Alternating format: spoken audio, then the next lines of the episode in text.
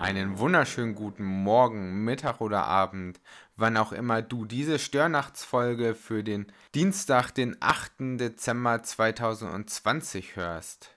Wir sind immer noch mitten im Advent. Und so manches Adventswochenende liegt noch vor uns. Es können noch Geschenke gekauft werden und manch einer baut auch jetzt schon seinen Tannenbaum auf oder dekoriert. Manch einer ist eher auch so wie ich gerne mal der gemütliche Typ und schaut sich Filme an. Und ich liebe es mir, gute Filme anzuschauen. Manchmal müssen die Filme auch nicht wirklich gut sein, manchmal reicht es auch vollkommen, wenn sie ein bisschen humoristisch und stumpf sind. Und wenn es eine gute Mischung ist und auch eine Message da drin ist, dann finde ich die Filme super. Und da ist mir letztens wieder ein ja, Weihnachtsfilm, weiß nicht, ob man das wirklich sagen kann, es hat auch mit Weihnachten und Advent zu tun, also nicht mit Advent, aber mit Weihnachten, der Film eingefallen, Why Him? Und auf jeden Fall geht es in dem Film darum, dass es quasi einen äh, zweifachen Familienvater gibt, äh, Ned Fleming. Man wird heutzutage sagen, gut konservativ, bürgerlich, mittelständig unterwegs, hat eine eigene Firma, ich glaube eine Druckerei war das und er hat halt eine Tochter und einen Sohn. Die Tochter studierte oder studiert irgendwo an der Universität, glaube ich. Und der Sohn ist auch irgendwie Teenageralter und hat dann noch eine Frau. Also so ein klassisches Familienbild, wie man es sich gerne vorstellt. Vater, Mutter, zwei Kinder, ältestes Kind, junge Akademikerin mit Zukunft.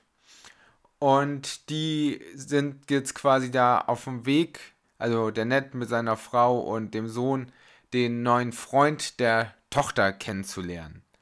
Und natürlich würde ein Film recht langweilig sein, wenn die sich treffen und sie sich sofort verstehen würden. Es ist so aufgebaut, dass der Freund so ein Internetmillionär ist und er ist so ein bisschen so dieses personifizierte Nicht-Verstehen einer Generation.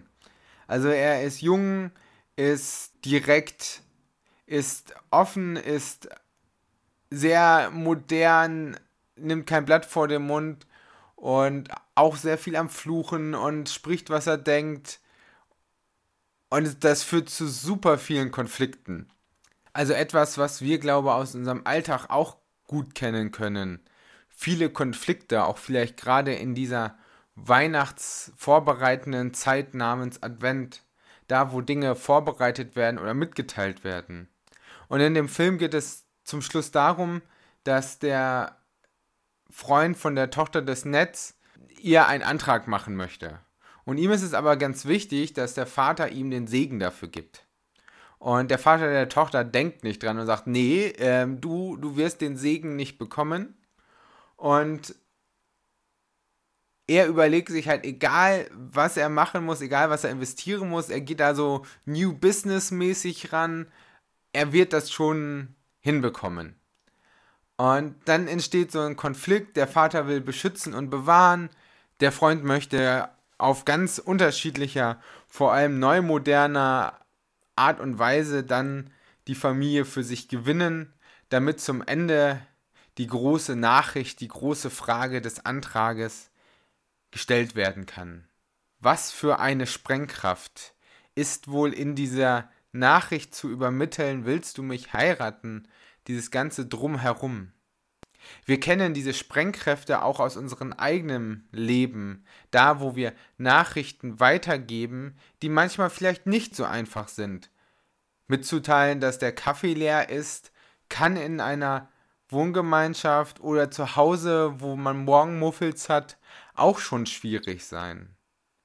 Mitzuteilen, dass eine Schulnote mal nicht so gelungen ist, kann auch schon schwierig sein. Mitzuteilen, dass gar die Versetzung oder der Abschluss, das Bestehen gefährdet ist.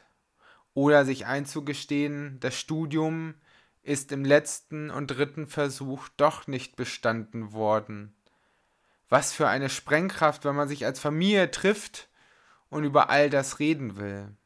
Wie gerne sucht man vielleicht Auswege, über was anderes zu reden oder nur einen Teil zu erzählen, zu erzählen, im Fall des Studiums, ja, Studium dauert länger und man plant irgendwie nebenbei noch was anderes zu studieren und die Eltern, Großeltern verstehen ja sowieso nicht, was man neu modernes studiert. Und doch können wir in der Bibel sehen, wie Maria, wie Maria mit dieser Wahrheit umgeht. Wenn der Geist Gottes zu ihr kommt und sagt, Maria, du wirst den Sohn des Höchsten gebären, dann sagt Maria, so wie es deiner Magd geschehen soll. Und Maria ist offen dafür, das anzunehmen und das zu vertreten, was Gott mit ihr vorhat. Ihr wird klar gewesen sein, dass das auf Konflikte stößt. Ihr wird klar gewesen sein, dass das nicht einfach alle sagen, hey, super. Sie, ihr wird klar gewesen sein, dass Leute sie anzweifeln, dass sie vielleicht verstoßen wird, dass sie einfach alles riskiert, wenn sie sich auf Gott verlässt und sagt, so wie der Herr will, so soll es der Markt geschehen. Und Maria ist ein großes Vorbild für mich, was Wahrheit und Klarheit angeht. Maria spricht die Dinge in einer Wahrheit und Klarheit aus. Sie verschönigt nichts, sie fügt nichts hinzu und noch lässt sie nichts hinweg. Sie ist sich dessen, was Gott mit ihr vorhat, sicher und sagt, so soll es geschehen. Und das ist eine Ermutigung für uns, da wo wir uns mit den Familien vielleicht auch dieses Jahr reduziert und angespannter und noch stressiger treffen. Wenn wir uns treffen, dass wir uns in Wahrheit und Klarheit begegnen.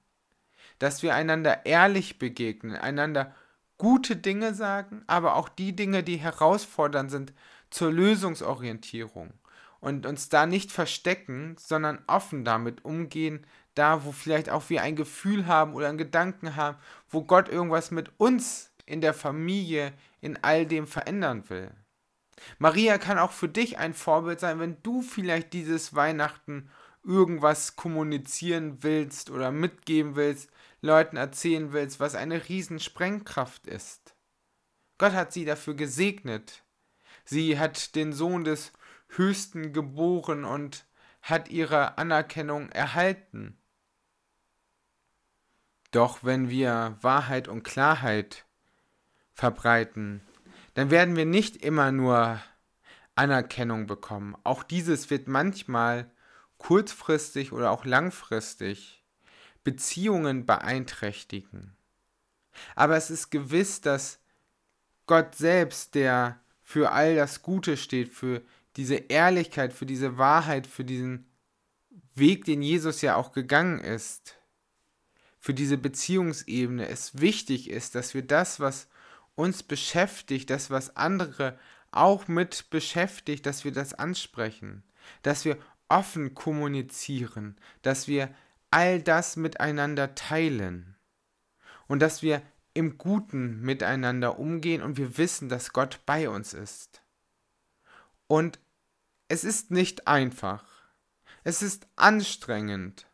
Und wie die Welt zu sein, lieber zu lügen, zu betrügen, heimlich zu machen und den innerlichen Druck aufrecht zu erheben, bis es platzt, wirkt erstmal einfacher, ist aber nicht der gesunde Weg. Der gesunde und heilbringende Weg. Ist es, wie Maria es gemacht hat, anzunehmen, was ist, und in Ehrfurcht und Dankbarkeit vor Gott zu kommen, ihn zu loben und zu preisen und all das, was so schwierig ist, mutig anzusprechen Vielleicht sogar als kleiner Tipp nicht direkt an Weihnachten, sondern im Vorfeld die Information, die Information schon zukommen lassen, dass man dann in Ruhe davor, während oder danach darüber reden kann. Und sich zu begegnen in der Gewissheit, dass der oder die, die mir gegenüber sitzt, genauso geliebtes Kind Gottes ist, wie ich es bin. Und in dieser Gnadenzusage wünsche ich dir gute Gespräche, da wo Sprengkraft in deinem Leben ist, dass mit denen du redest, du ein gutes Gespräch führen kannst und dass ihr im Frieden Gottes miteinander die Dinge bewältigt, die zu bewältigen sind. Euch noch einen schönen Tag.